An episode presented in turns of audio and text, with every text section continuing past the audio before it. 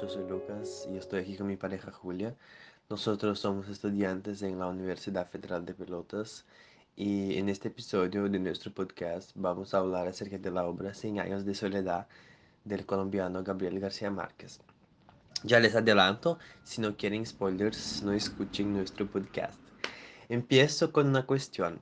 ¿Quién cuenta la historia? Bueno, es específicamente acerca de eso que vamos a hablar un poquito. Estoy aquí con mi edición conmemorativa uh, de la Real Academia Española 2007. Tenemos 471 páginas de historia para intentar descubrir quién es el narrador de la obra.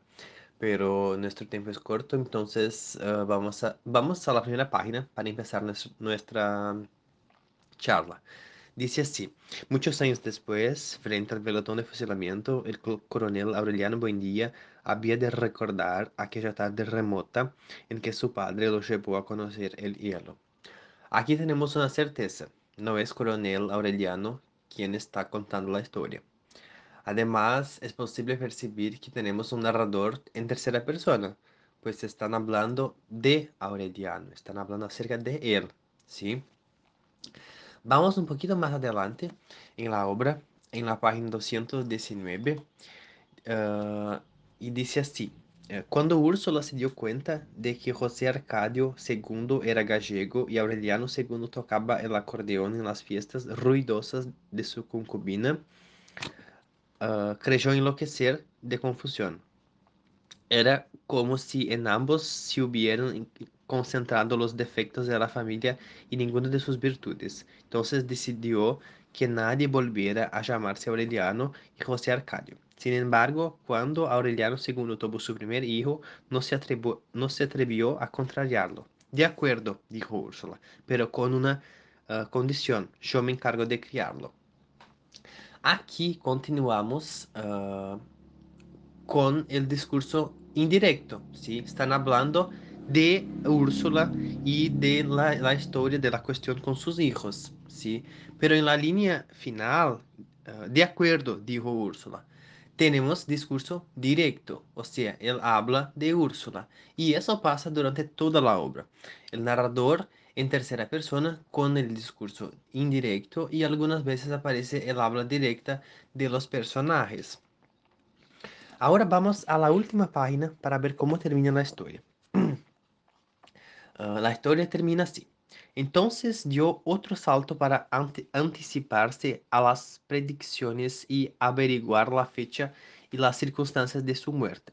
Sin embargo, antes de llegar al final, ya había comprendido que no saldría jamás de ese cuarto, pues estaba previsto que la ciudad de los espejos o los espejismos sería arrasada por el viento y desterrada uh, de la memoria de los hombres en el instante en que Aureliano Babilonia acabara de descifrar los pergaminos y que todo lo escrito en ellos era irrepetible desde siempre y para siempre, porque las estirpes condenadas a 100 años de soledad no tenían una segunda oportunidad sobre la tierra.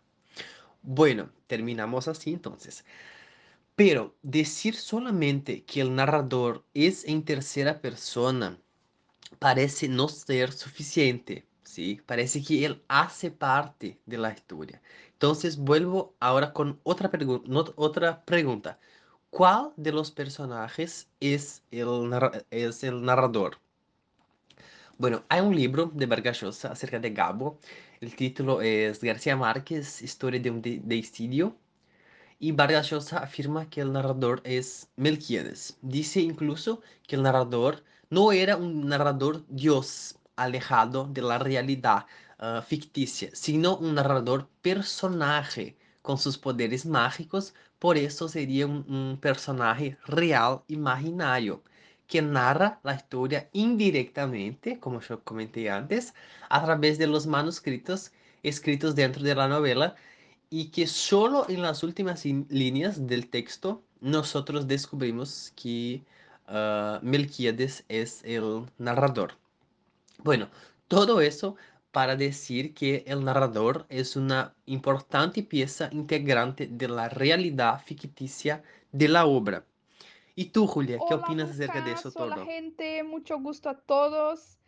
Ah, bueno, Lucas, me pareció muy interesante tu hipótesis. Muchas personas van a decir que el, narrador de Cien años de soledad es omnisciente. Ah, yo leí por ahí muchas personas diciendo eso, pero yo no estoy de acuerdo. Yo creo sí también que es Melquíades. Pero antes de hablar más de eso, vamos a recordarnos quién es Melquíades en el romance. Bueno, Melquíades era el gitano, uno de los gitanos, amigo de José Arcadio Buendía y dueño de los pergaminos que contenían la historia y el dramático final de la familia Buendía. Y es este gitano uh, quien lleva a Macondo los inventos, uh, las novedades del mundo externo, pero después él va a vivir en Macondo. Como dijiste, Lucas, el narrador no es un narrador dios alejado de la realidad ficticia, sino un, narrador personaje, como Melquíades. Hablando un poco más de él, uh, él era un fugitivo de todas las plagas y catástrofes que habían asolado a la humanidad. Uh, sabemos, como vimos en el romance, que la muerte lo seguía a todas las partes. Uh, sobrevivió, por ejemplo, a la pelagra en Persia, a la lepra en, la, en Alejandría, la peste bubónica en Madagascar, a un terremoto en Sicilia. Cuánta cosa, ¿no? Y fue la primera persona incluso a ser sepultada uh, en Macondo.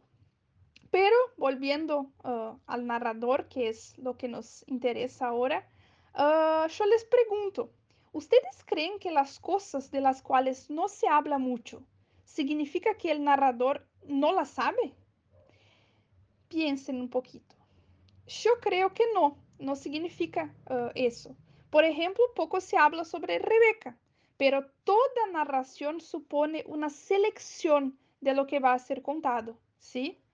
Todo narrador decide sobre su materia narrativa, selecciona lo que considera oportuno y también silencia lo que cree conveniente. Y en Senianos eso ocurre mucho porque hay una mezcla en las historias, uh, lo que crea una, una, expectativa en el lector. Y nosotros sabemos de eso muy bien. uh, por lo tanto, un narrador se define tanto por lo que cuenta como por lo que omite, por lo que no cuenta, uh, por lo que elige no contar. Pero claro, debemos acordarnos de que los factos deben de tener coherencia al final, mismo que no sean contados, uh, todo que está en el romance tiene que al final tener una, una coherencia. Y yo creo que algunas cosas el narrador, por ser Melquíades, realmente no, no sabe, no las sabe, y otras uh, que solo omite conscientemente, propositada, propositalmente. Bueno, pero queremos saber de ustedes que están nos escuchando. ¿Quién crees, uh, quién creen ser el narrador? ¿Pensaron en Melquíades alguna vez o no? Uh, yo creo que esto se comprueba, como dijo Lucas antes, en la parte final de, del romance. Uh, entonces nosotros, Lucas y yo, concluimos sí que, que es el narrador es el gitano. ¿Y ustedes qué creen? Uh, nosotros esperamos que este episodio tenga generado alguna reflexión uh, sobre la lectura que nosotros hicimos. Uh, gracias por escucharnos y hasta luego.